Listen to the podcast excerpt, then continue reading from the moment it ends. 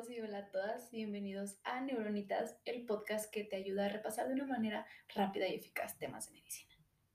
El tema de hoy, como ya lo vieron en la portada, es de otorrinolaringología y es el colestetoma. Bueno, ¿y qué es este? Es el quiste cutáneo que se encuentra en el oído medio y el hueso mastoideo del cráneo.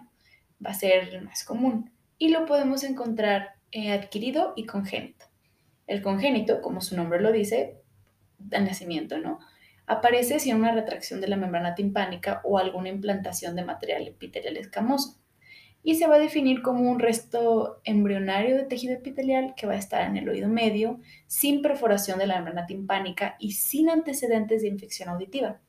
Mientras que el adquirido es la presencia de ese epitelio esquematoso en el oído medio.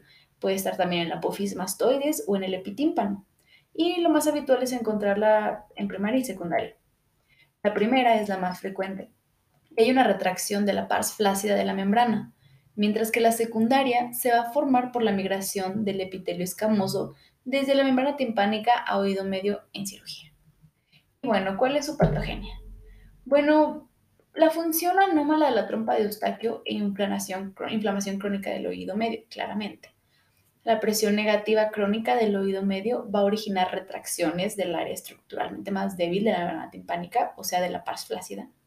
Y una vez que, están constituidas estas retracciones, el, el patrón migratorio normal del epitelio escamoso se va a alterar, lo que va a ocasionar la acumulación de detritos de queratina en el saco de colestotoma.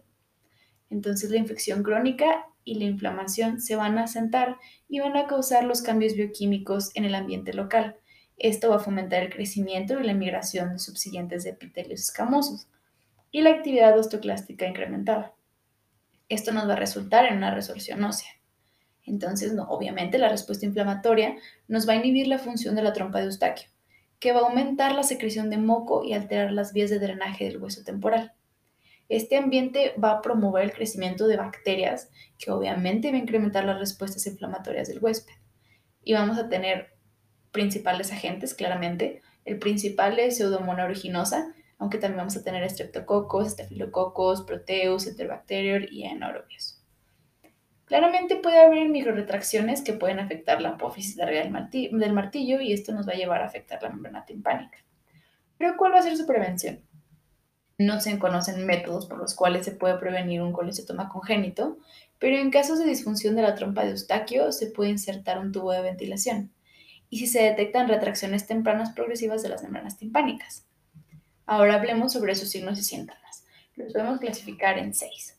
Otorrea purulenta recurrente persistente, pérdida de la audición, acúfenos o tinnitus, vértigo o desequilibrio por el proceso inflamatorio del oído medio o la erosión laberíntica, afectación del nervio cuerda del tímpano y parálisis y parecia del nervio facial. Claramente va a haber síntomas diferentes entre los que son adquiridos y los que son congénitos. Por ejemplo, el adquirido primario, que va a tener la retracción de la pars flácida, va a contener una matriz de epitelio escamoso, lo cual puede o no puede ser visible. Y es frecuente que contenga detritos queratínicos. Puede haber otorra purulenta, pólipos y tejido de granulación, así como erosión osicular.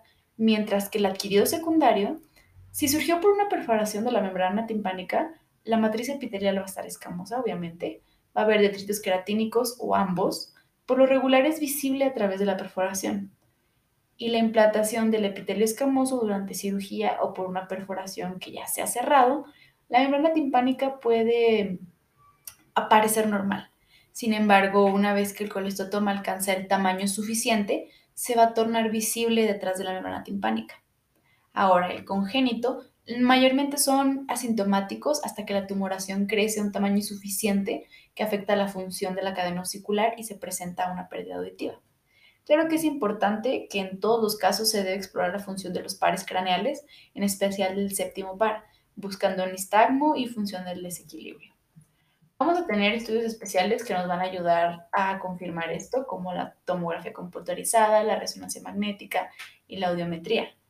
Y nuestro diagnóstico diferencial, pues tenemos que descartar otorrea recurrente o persistente, ya que la otitis media crónica sin colestetoma, otitis externa, otitis externa maligna o algunas neoplasias como carcinoma de células escamosas del oído o algunos otros tumores infrecuentes. En los niños con pérdida auditiva por conducción podemos incluir una malformación congénita de la cadena ocicular, mientras que en adultos con hemorragia timpánica normal y pérdida auditiva por conducción tenemos que descartar la autoesclerosis y la disfunción ocicular. Va a tener complicaciones, pues, como todas las enfermedades, ¿no? Produce un crecimiento continuo lento del saco de queratina con inflamación e infección crónica en la mayoría de los enfermos. Sus secuelas principales van a comprender la erosión ósea, que va a originar erosión de la cadena ocicular y otorrea. También puede desarrollar una disminución auditiva neurosensitiva, un mareo, lesión del nervio facial y complicaciones supurativas. Estas como la mastoiditis aguda, el absceso superóstico, la trombosis del seno sigmoides, meningitis y el absceso cerebral. Pero ¿cuál va a ser su tratamiento? Lo podemos diferenciar en quirúrgicas y no quirúrgicas. Las no quirúrgicas, su objetivo inicial va a ser reducir el grado de actividad inflamatoria infecciosa del oído afectado. Por ende, vamos a retirar los detritos infectados en el conducto auditivo, no dejar que el agua invada nuestros oídos, eh, aplicar fármacos ototópicos con protección contra los microorganismos usuales, como es el ofloxacino o la neomicina. Y bueno, si el oído medio está expuesto, hay peligro teórico de causar ototoxicidad, entonces no se recomienda utilizar fármacos tópicos. Mientras que las medidas quirúrgicas van a tener un objetivo de crear un saco, un oído seco y seguro. Entonces es indispensable suprimir o exteriorizar todas las matrices de colesteatoma para no ocasionar una enfermedad persistente y recurrente. Así que tenemos que tomar claramente consideraciones anatómicas, ya que el colesteatoma puede afectar cualquier área del oído medio. Del oído medio, pues estamos hablando de que es el área alrededor del estribo y la rama inferior del yunque, y pues es un área difícil de disecar debido a que la presencia pues, del área facial y la cadena vamos. Y el epitímpano, que bueno, es usual que la cadena ocicular obstruya la, la visualización adecuada de esta zona, pero la remoción del yunque y la cabeza del martillo nos van a ayudar a tener una mejor exposición. Mientras que la apófisis mastoides se puede retirar a través de técnicas otológicas estándar y también el vértice petroso, pues casi nunca puede lograrse un modo correcto de acceso de, a los colistotomas en el vértice petroso mediante unas técnicas otológicas, otológicas estándar, así que se requieren disecciones neurotológicas como la cranotomía de, de fosa media. Entonces, las técnicas quirúrgicas se pueden realizar una incisión posauricular o intraauricular. Teniendo en cuenta también el nervio facial, que pues tomar en consideración la realización de esta disección por el mesotímpano superior, posterior superior, perdón, el receso facial y el epitímpano, entonces por lo regular, la exposición adecuada del mesotímpano posterior superior va a requerir una disección de la fosita facial.